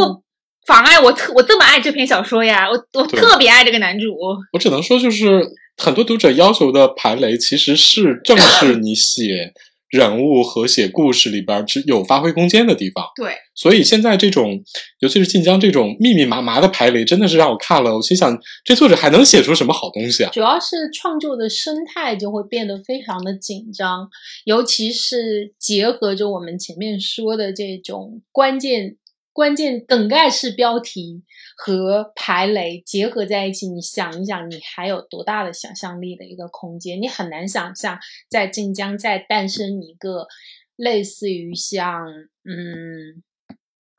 哎那个乌贼的那个文叫什么？那个鬼迷之主，鬼秘之主，就是你很难想象在晋江能诞生一个鬼魅之主，因为你受限的实在太多了。你先不说你考虑市场不市场了，你光是这一堆雷点，我觉得已经耗掉了作者非常大的功夫。这可能跟最近这种田园女权的这种蓬勃发展有一些关系，因为嗯，就是起点毕竟还是一个男性主导的市场嘛，但晋江是一个纯粹的女频向的一个写作，真所以的我就是说嘛，我之前是提的那篇《狗道中人》那篇文，嗯如果在晋江，我操，这作者要被勒死，勒死是吧？读者人人投毒，然后没人贡献三把菜刀。就每个人每人每人贡献一根柴，你知道他烧死很多因为次。作者特别爱那个雷点，他反复写了好多次。我到后来，他在晋江会被烧死。那就证明很多男读者还是爱看。可能我觉得是男读者表现他们不爱看的方式，就是我不花钱，然后我关掉你，而不是说我冲上来攻击你。但这点我觉得在晋江可能更加明显，因为呃，我我可以说一下，因为我作为对比还去看了一下长佩，长佩是除了晋江之外比较有名的一个呃耽美的网站。首先就是长佩的粉。基本上，它的书名还是我们这些老年人习惯的那种书名，就还是一个文绉绉的、文艺一点的一个书名，并不是关键词书名。其次呢，就是你你点进去，它可能还是那种两三条的那种排雷，它不会出现满屏的排雷。然后再其次呢，就它的体量，文的体量一般都会比较小，看了看，基本上二十万以内，多也不会超过到五十万。它的题材里面大量的还是校园文、都市文、古装文这种。日常题材就没有那么多高概念题材，我们一会儿会说到晋江现在是走的高概念题材的一个路子。然后常配的作者代表之一就是卡比丘，嗯，他基本上就符合我上面说的所有的特征，然后写的就是那种文笔细腻、谈恋爱就比较古早。再其次呢，就是你会在他们的榜单和书单上还是看到有一点呃免费为爱发电的作者，像我看到有一个那作者说啊文都免费，不要看刀文了，说我写这个这篇写主要是用来练对话的。这种基本上，我觉得这种生态已经是在晋江是看不到了，因为晋江的题材我们可以看到，它有一点是，首先是去年一年几乎没有诞生任何新的题材或者是新的趋势，在老的题材里呢，嗯，霸总永远是永恒的。嗯，就只要你愿意写霸总文，然后写仔仔文，这个都是延续了好几年的。哎，去年是不是悬疑女频的悬疑类的作品也减少了这种大热之作？就类似像早年的那那种轻轻沾型那种。呃，我一直在等《青山行》那个作者新的那个文思南完结，啊，还没完。嗯我觉得就是晋江以往的悬疑的主流作者，可能还是像还是丁墨吧，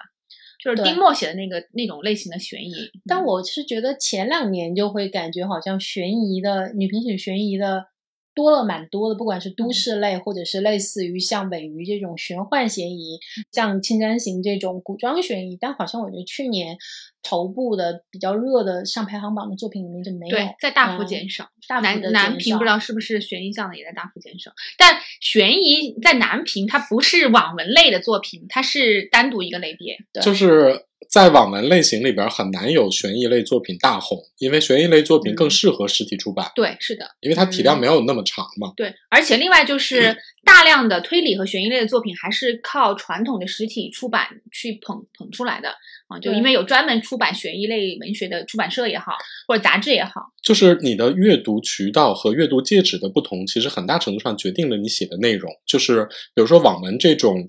这种、这种移动端的长篇的商业化类型阅读，它就决定了说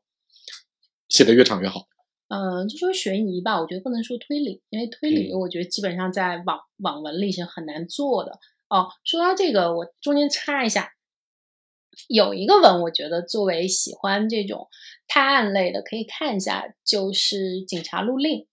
哦其实写的是一个基层警察，然后他本人就呃是学心理学出身的，他就从基层，然后到后面他们等于说建立了这种专门的专案组，就有点像 FBI 或者是有点像犯罪心理那样的这种组合性的小组，然后他就一步一步的从基层的探案，然后到这种地方甚至是全国性的大大案去看。我觉得这个作者，这个作者本身应该是警察，他应该是一个现任的警察，就是你能很明显的看出他写这种基层警察的日常生活的时候的那种熟练度和了解的程度。我觉得也这个部分我还蛮爱看的，因为我其实不是推理爱好者嘛，嗯，推理的话，呃，写的我觉得跟日常结合的，至少很适合我这种不那么嗯着迷推理的人。其实罪案类的一直都还有，对，因为这个相对来说，你的题材更多，然后你控制一下力度的话，又能够在审查上也还也还可以，至少在网文领域里但你知道耽美也比较适合写的长。耽美其实前两年还出蛮多这种的，类似于像《默读者》啊这种类型，但今年几乎没有，我我几乎没有嗯看到有作者在这个方向去写。然后今年一个比较大的趋势，也是我跟董老师讨论过的，就是这种女评文，就是包括了言情，包括了耽美的这种起点化。女评文的一个起点化和无 CP 化，这点就都很明显。包括我们说的这个赛博游戏，然后还有另外一个我想推荐的叫《高维入侵》，呃，基本上都是这个类型。然后起点女评月票第一的叫《退下让正来》，也是一个穿越女主争霸文。我觉得跟这两年的普遍的趋势就是大家不要恋爱脑，就是你你会看到明星那底下他说啊姐姐不要恋爱脑，姐姐要搞事业，就是这种心态反映到了 文章里之后，就是大部分女主，呃不不是女主，就大部分女评文的主角，甭管男女啊，都不谈恋爱，或者说恋爱是一个特别不重要的一个部分，主要就是搞事业，而且是在就即使谈恋爱也是两个人辛辛苦苦拼事业，是吧？对对对对对，就是大家哼哧哼哧做方案，或者就是说爱情就来感情线在里面几乎可以没有，他只是为了满，只是为了就是我是在女频连载，他要有一个 C, 要有一个标签要要有一个 CP 出来，所以他才嗯会列这个东西出。对，或者是比如说像高维入侵这样，我觉得他的感情线几乎是为了给，也是主角的金手指之一，是为了配上这个剧情。呃，他刚刚说的高，除了高维入侵之嗯外，还有一部是去年完结的，但是我我觉得今年也可以推荐一下，叫做《无论未尽》，是一个游戏基建、基建流，对对，对对它这个跟你对跟它也非常像，因为嗯它这个也是。基本上那个感情线在那里头可以忽略不计，而且这个呃，就是它这个 CP 其实是作为它的金手指，然后推动游戏进程来存在的这样一个东西。嗯对我觉得它带来的结果就是，第一，女这个女评类的文也是越写越长，你都得奔着百万字起。另外就是大量的高概念题材，就基本上你必须写无限、仙侠，然后玄幻、星际，然后基建这种文，你才有可能变成当年的这个头部之作。如果你你还像比如像常佩这种写什么日常的这种低概念的，类似于什么校园啊、日常啊、都市，就是你的成绩可能也不错，但你几乎是不可能登顶的。对啊，这点我觉得不能说是去年才开始的趋势，但是确实到了去年变得更加的明显和成熟。就是你有的时候你点进去看，如果你忽略掉主角的性别，你会觉得起点男频跟女频没有区别。对，这个女频的起点，就尤其是晋江女频的起点化是一个非常明显的趋势。就是这个，我觉得这个无 CP 又代表了当下这女性她整体意识，就她对个体这个认同的一种转变吧。就是她不会把感情作为她生活中最重要的一部分了。我们也可以看到，在都市里面，可能有大量的都市女性，她自己呃有体面的工作，有车有嗯房，她。她觉得自己生活不需要靠依赖一个男人所存在，那么包括那么多粉丝要求自己的姐姐们去当去搞事业，比如赵丽颖的粉丝一直在说你就搞事业对吧？你不要去谈恋爱，不要结婚什么之类的。她迎合了整体这个这个社会上就是女性对于自己个体的认同这个趋势，所以她希望看到这个作品中的这个女性，她也不需要沉迷于爱情，跟紫菱一样的，对吧？就跟早古早的言情小说里面的，就琼瑶小说里面的，可能像紫菱这样的、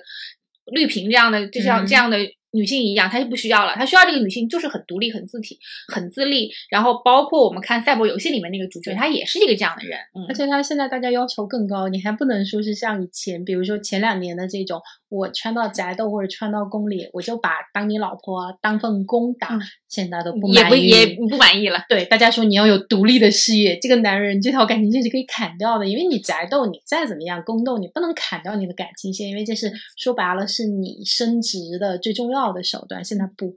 现在大家要求更高了。嗯对我，我推荐的那篇《亏成首富从游戏开始》，也有女著作非常认真的指出，这个文的好处就在于：第一，没有 CP，没有谈感情；第二，没有男性凝视，就对女员工非常友好。嗯，对，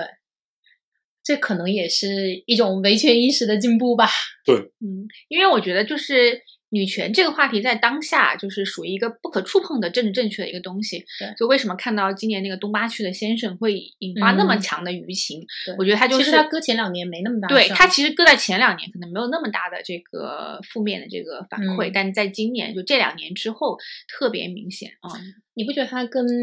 越来越长的排雷名单其实是一体两面的吗？，对没错，对，就它用在好的地方，就是你可以减少一些男拧，然后减少一些这样让你女性其实非常不适的言论，一些传统压迫，呃对对传统的压迫，但同时呢，它某个意义上又造成一种新的压迫。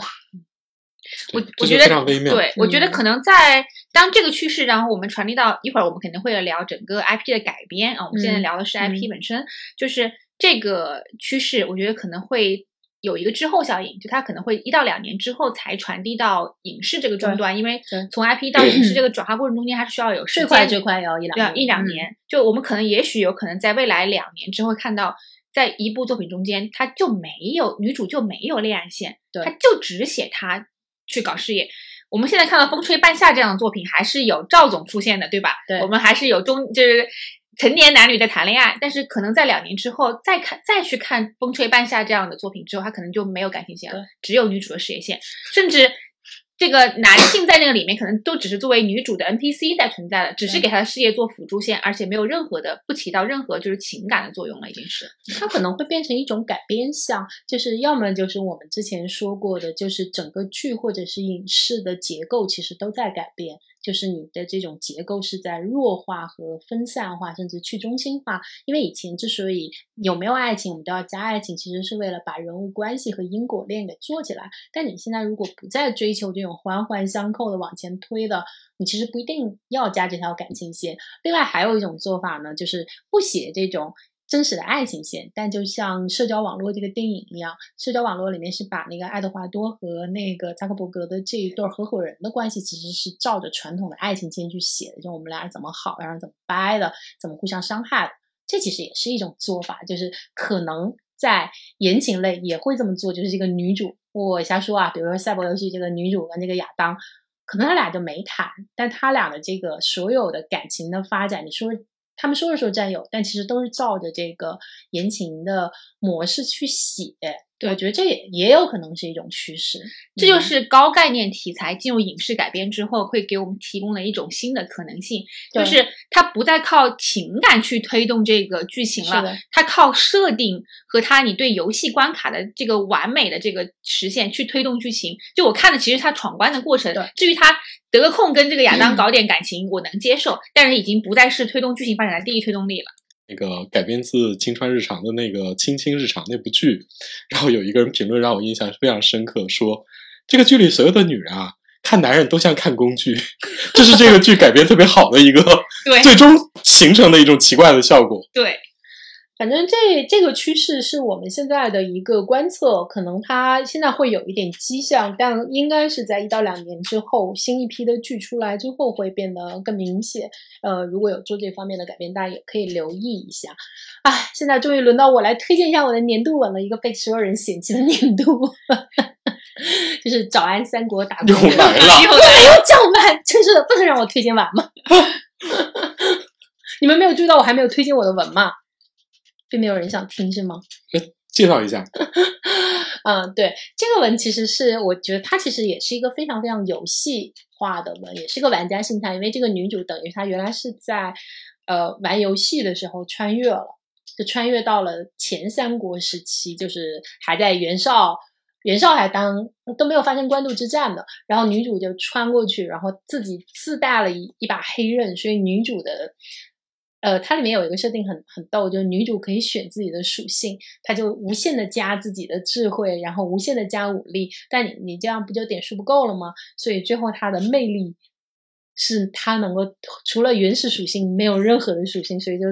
都都管她叫狗妹舞嘛，就是只要所以她穿过去之后，因为一开始是一个路人小兵，因为她是身穿嘛，就是街边的小贩卖饼的小贩看到她都觉得心生厌恶，就要饼就要给他缺斤短两。然后你出去买猪肉，人家就忍不住把不新鲜的递给你，然后想，哎，我为什么要这么害他？不知道，看到他的脸就觉得他很讨厌。然后，这个加减方式错了呀，就应该把魅力加满啊！对呀、尤其是在三国，对呀、加魅力怎么找小弟？对呀、你能力根本不重要啊！对，所以女主的开局就很难嘛，因为只有能力，然后本人特别招人讨厌。然后女主呢，后来给她设定就是。因为是狗妹舞，所以每次只要开口说话，所有人都说你别说了，你不说还没事儿，说完之后，大家所有人都想打你。它里面，我我觉得它比较有趣，是它穿过去之后呢，它有把三国的一些大家比较常见的人物再去赋予一点新的属性，比如她在里面，女主一开始出来其实是在吕布家打工。嗯，就杀猪啊，做杂役什么的。他给吕布这么一个著名的三姓家奴、不讨人喜欢的人设定是，吕布也是一个特别不会社交的人，就是只要他开口，本来大家能谈下去的事儿，没有一样能够谈成。就叫并吕布他们都是并并州人嘛，所以他叫并州狗子。然后后来，所以到后面就是女主跟了刘备之后。刘备每次想到他，都把他跟吕布这个聊天的功力大家相提并论。就女主是那种全部大战结束了之后，她说：“将军，你说句话吧。”然后大家已经做好了一切捧哏的准备，就你说了我们都能接。然后最后将军说：“啊！”所以女主的陷入一片女主是靠自己的能力吗？靠武力吗？那个武力，她是一个武力无无敌。就是现在这个文已经快要写完了，女主未尝一败。就是他已经是三国武力第一，超越了吕布。但是呢，我我喜欢这个，一个是女主的这种呃设定会很有趣，然后另外一个就是呃女主其实是一个极度的理想主义者。就是我们大部分人会觉得，你穿越过去之后，你还是要适应这个世界嘛，然后或者是你做适当的妥协。但是女主过去了之后呢？他的做法就是我不要被这个世界改变，而且我一定要改变这个世界。就是你，他就坚持做一个在三国前期征战的，从小兵做到武将之首。他一直坚持说啊，他其实是拿现代的，起码是二战以后的这一套战争的原则，他要求他在三国的战场上实施。比如说，可能你不虐待俘虏，然后你会释放他们，然后包括呃。你会要求平民的权利得到尊重，然后你得到付费。就他就是在所有人都觉得非常不理解的时候，女主坚持说啊，我要我现代的文明的这一套是好的，我要把它保留住。但他为此付出的代价就是你必须永远都不能败，因为你只有你绝顶的武力，别人才能够把你的这种坚持当成你本人的一个怪癖接受下来。就是你会觉得看到后面，如果你从上帝视角去打量的话，你会觉得女主这种怪癖，当我们作为现代人觉得是应该的，但是你会觉得，其实，在三国的 其他人，尤其是那种世家的眼里。这个人的这种仁慈，其实和别的武将的吃人是没有两样的，因为你都很怪，你跟我们都不一样，你有你的一些，我们就把它作为你的怪癖接受下来就行了。但我们也不理解你。但是女，但我觉得他这个文的这点就，我不知道他是不是一定要这么写，因为大部分如果你是从游戏穿过去，你还带着这个，其实是应该像赛博游戏一样，你是应该跟别的游戏的玩家，其实你应该有一点互动。但他特地的把女主现实的情况，就是女主被写成了一个特别孤独的理想主义者。你在这个三国，就是你有你的朋友，也有一些很欣赏你的主公，但大家其实是不太理解你这套原则。如果说他像赛博游戏一样，就比如我能穿回来，或者我有一个论坛，你其实会得到很多。呃，认同你会有很多认同，对。但他如果要写他是一个孤独的理想主义者，对，他必定没有玩家同伴，因为他如果有玩家同伴，他就他就孤独不了，他的这个氛围感就出不来。那就必须像林高启明那样搞改革了。对你这个这个剧这个书有 CP 吗？呃。现在马上就要写完了，我觉得他也没有什么很明显 CP，他可能就有点像亚当那样，就是你能看出他的暗示，但他可能就是比如说到结尾不明显，对，就到结尾的时候两个人可能说破了，这事儿就完了，但是完全不重要。那他的 CP 是谁？我认为他的 CP 可能是张辽。哦，哦，其实里面哦，它里面有一个 CP 是，呃，那个司马懿老师在他那儿干活，因为他一直没有结婚，我觉得。司马懿其实是有一点觉得，哎，我有没有可能就一直在他那儿打着工？但是就司马猫头鹰嘛，但是女主明显都是每次看到司马懿都是，嗯，他又来了。所以我觉得他 CP 这就是三国三国 IP 的魅力，就你不需要去交代人物，一些配角不需要交代。大家自动会带入这个人物的特性。给了很多人物一些挺可爱的，比如司马猫头鹰的司马懿，你想平平时大家都觉得他是一个这样的人，然后在这个里面就跟着女主，但是呢他又不想放弃自己的享受，所以当女主就跟小兵一样吃糠咽菜的时候，司马懿就会让他们家人单独花钱去给自己加餐，烤鸡啊烤鹌鹑，然后就自己在帐子里吃。然后女主进来的时候，司司马懿还拿着他的烤鹌鹑，然后大家面面相觑。这个这本他推荐这本书的名字，我觉得起的特别好。嗯对，嗯，就是很有共情感。但是我以为他会推荐我本路易十四作为他的年度小说，因为我本路易十四我应该是 那是很早的小说了啊？是吗？他前年就完结了，我只是去年太无聊了，又把它看了两遍。哦，好吧，路易十四已经完结了好几年了。对，其实完结两年了。哦，我我更喜欢路易十四了，但是它它时间比较长嘛。这个是一个我我很喜欢的三国文，它没有完结，的应该马上就要完结了。对。嗯，所以我并没有抛弃它，我只是在等它完结。好的，你一定要看呀，要不要让我变成孤独的玩家？然后另外一个我想推荐的是我个人比较喜欢的，就是我前面说的《偷风不偷月》，这个作者叫北南。我看完这本之后，我才发现，哎，几年之前我看过他的另一本文叫《睡猪投玉》，其实我当时就觉得不错，但是我确实觉得他到了《偷风不偷月》之后，呃，更成熟了。这个作者呢，嗯，他这个他这个文其实写的是一个民国的一个总裁，他当时是一个银行的总裁，他是为了抗日，然后他的那个船在海上发生爆炸，然后在这个爆炸中呢，他就穿越到了现代，然后跟现代的一个纨绔就互换了，在这个，然后他就跟现代的一个总裁两个人就反正一开始从工作搭档，然后到了后面两个人就成为情侣嘛。我觉得比较好的是第一。这个里面是两个真的在上班的总裁，因为你会看到总裁们要获得商战的成功，真的也是要每天在那儿吭哧吭哧的做方案，然后一个方案不行，然后一计不生又又生一计，就就你看，嗯，作者是真的有在上班。另外一个是，我觉得他对这个穿越这件事是有在思考的，就是因为这个民国的这个总裁穿过来之后，他是肉穿，他是肉身穿嘛，他就很，他一开始适应。这个单喜这个身上，他就很意识到说啊，我一直是一个小偷，我偷了这个死去的这个人的身份，但是他的家人没有人知道他去世了，他一直是对这个呃这个纨绔的家人和那个去世的纨绔是心存愧疚的，他就自己给他建了墓。然后到了后面呢，第一就是他还是跟他的这个恋人，就是现在这个总裁，嗯，大家是坦诚了他的身份的。他告诉他啊，我是一个四五年过来的一个人，当然也是对方，对方也在想办法，就是想想去了解他的身份嘛。第一，他是有跟他的爱人去坦诚我的身份和我的过往，并且最后想办法把他自己的原来那个名字争取回来。就是说，然后另外一点就是他向这个他取代了身份的这个纨绔的母亲和妹妹交代说，对不起，其实你们的亲人已经去世了。对我觉得这种处理，嗯。其实是还蛮少见的，因为我们大部分看到是一个人你穿过去穿到人家身上，然后你看到我可能犹豫两句，然后想啊，我就替他好好活吧，然后你就非常顺畅的活着，你也不会告诉任何你的爱人、你的子女和你这边的家人说啊，其实我是另外一个人，你们原来惦记的那个人已经已经去世了，甚至呃，他这个穿过去的人也不会太惦记自己在前身的名字和身份，但这个里面的这个总裁因为设定他是一个君子嘛。就是这种关于自我的认同和追寻自我的这个这个过程，它是贯穿在这个文里的。我觉得这这个作为一个穿越，作为一个穿越的文来说，我觉得它是有做到一点新意。另外，就它这个结构让我想到前两年我跟你推荐过的那个《夜旅人》。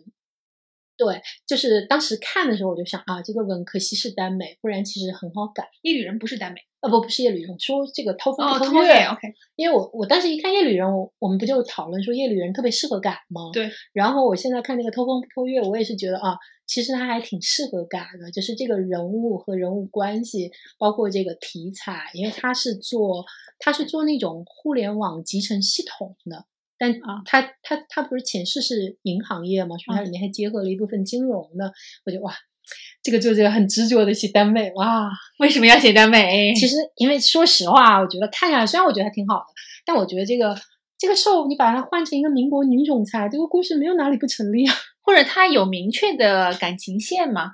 有啊，这个戏的主要推进就是感情线，这改不了，这不是这不是我们现在说的像赛博游戏或者高维入侵这种，你把感情线删掉也能行，不行不行是吧？OK，这太可惜了。挺可惜。我听他说这个概念，我觉得还挺好的。对，而且这个作者写呢，就是第一人物是蛮鲜明的。其次呢，我觉得他在处理这个专业的背景和呃日常生活方面的比例和节奏处理的也很好。就是首先让你觉得说啊，这个主角确实是懂行的，他也确实是个精英。你把这个人设立住之后，你再去谈恋爱，你会觉得你对他的整个判断是不一样的。就是我和看一个傻子谈恋爱的结论是完全不一样的。我觉得首先在这几项我就觉得它属于在改编上其实是一个先天是有优势的，所以就嗯，看看这个作者将来会不会写一下 B G，像那个 Priest 一样，可能写一部 B G，写一部演，写一部耽美这样吧。这个我我我觉得还不错啊，而且我觉得他台词写的都蛮好的。嗯，对，偷风不偷月，好，我去看一下。对。我觉得你你可以看看他之前写的那个《睡猪头玉》写的也不错，他写的是九十年代的那个古玩和那个玉雕行业的一对师兄弟，我觉得也是功课，包括人物写的都还可以。嗯，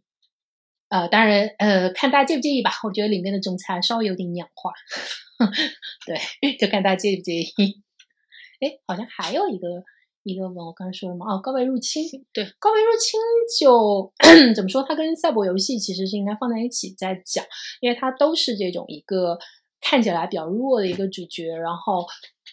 呃，高维入侵它的世界观大概就是，本来你是大家生活在正常的日常世界，然后突然之间那个高维的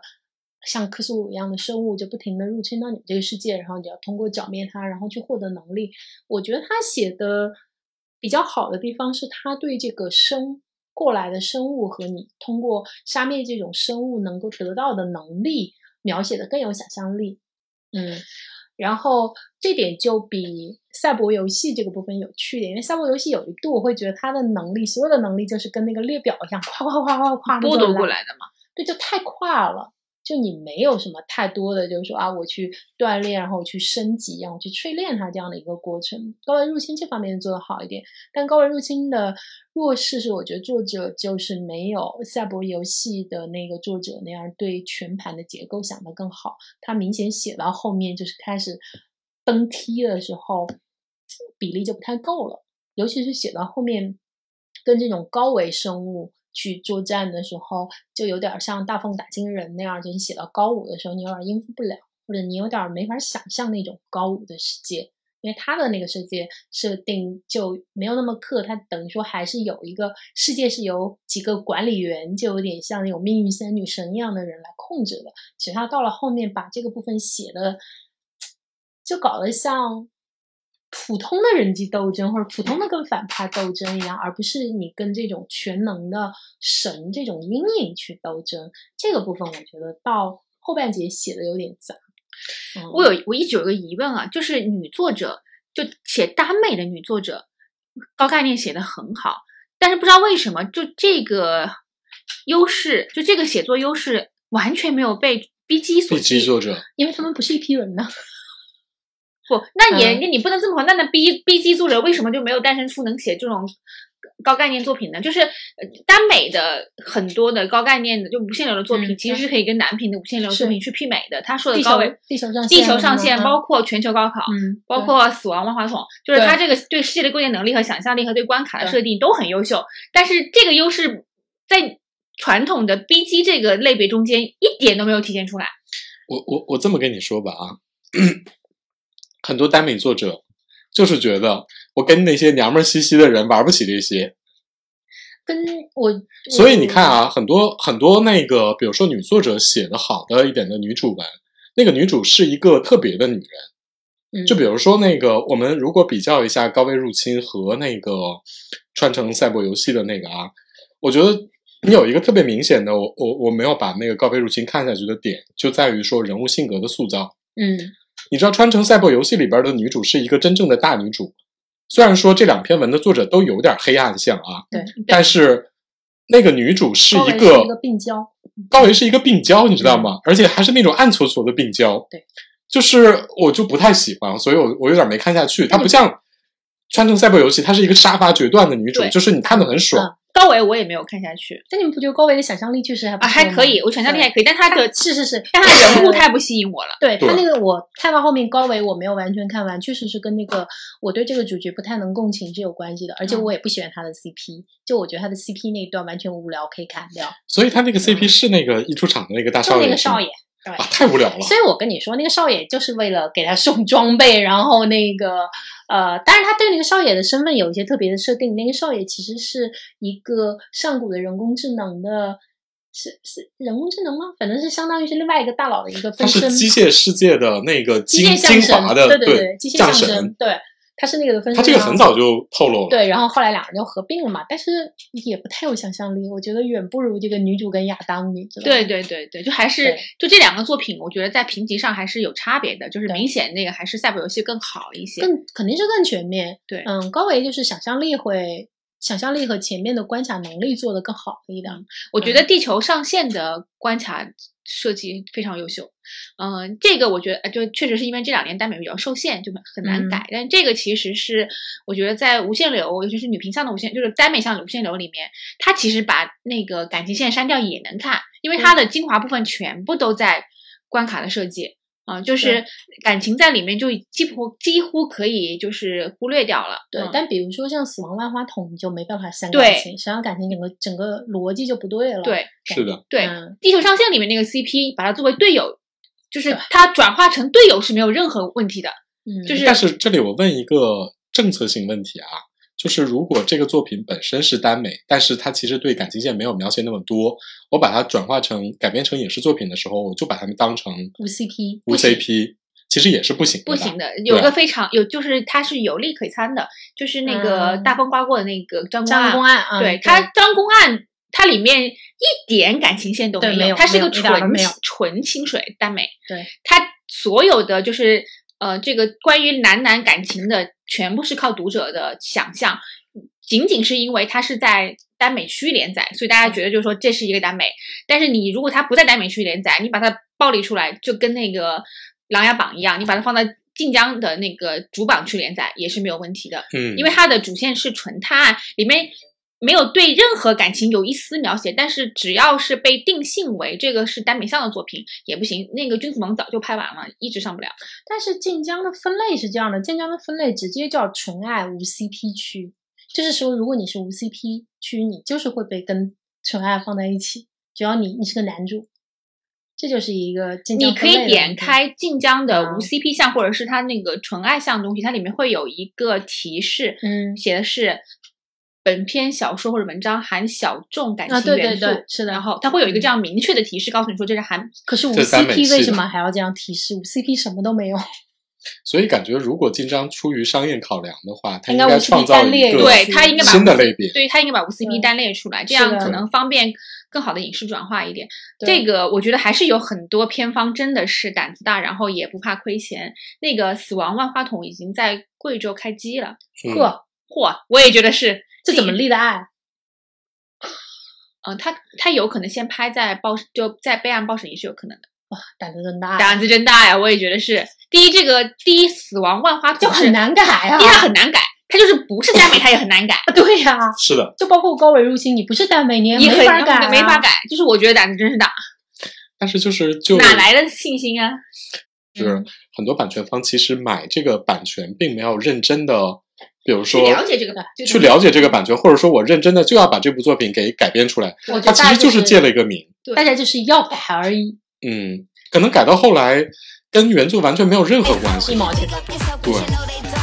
Choo choo choo cause they hope I show. I'm a bitch, I'm a boss. I'm a bitch and a boss, I'ma shine like glass. I'm a bitch, I'm a boss. I'm a bitch and a boss, I'ma shine like glass. I'm a bitch, I'm a boss. I'm a bitch and a boss, I'ma shine like glass. I'm a bitch, I'm a boss. I'm a bitch and a boss, I'ma shine Said like bitch on the glass. after, you been the before. I've been the stallion, you've been the seahorse. Don't need a report, don't need a press run. All of my bad pics been all my best ones. I wear the hat and I wear the pants. I am advanced, so I get advanced. And I do my dance and cancel the plans. Boo, don't be mad, cause you had a chance. Yeah, said I took it and I ran for it. I run it and I stand on it. Money on the floor when we dance on it. Shine bright as I put a tan on it. Said I took it and I ran for it. I run it and I stand on it. Money on the floor when we dance on it. Shine bright as I put a tan on it. I'm a bitch, I'm a boss. I'm a bitch and a boss, I'ma shine like glass. I'm a bitch, I'm a boss. I'm a bitch and a boss, I'ma shine like glass. I'm a bitch, I'm a boss. I'm a bitch and a boss, I'ma shine like glass. I'm a bitch, I'm a boss.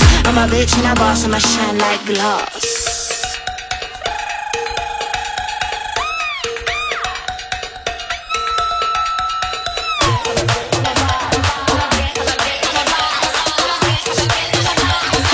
Bitch and a boss, I'ma shine like glass. I'm a bitch, I'm a boss. I'm a bitch and a boss, I'ma shine like glass. I'm a bitch, I'm a boss. I'm a bitch and a boss, I'ma shine like glass. I'm a bitch, I'm a boss. I'm a bitch and a boss, I'ma shine like glass. I'm a bitch, I'm a boss. I'm a bitch and a boss, I'ma shine like glass.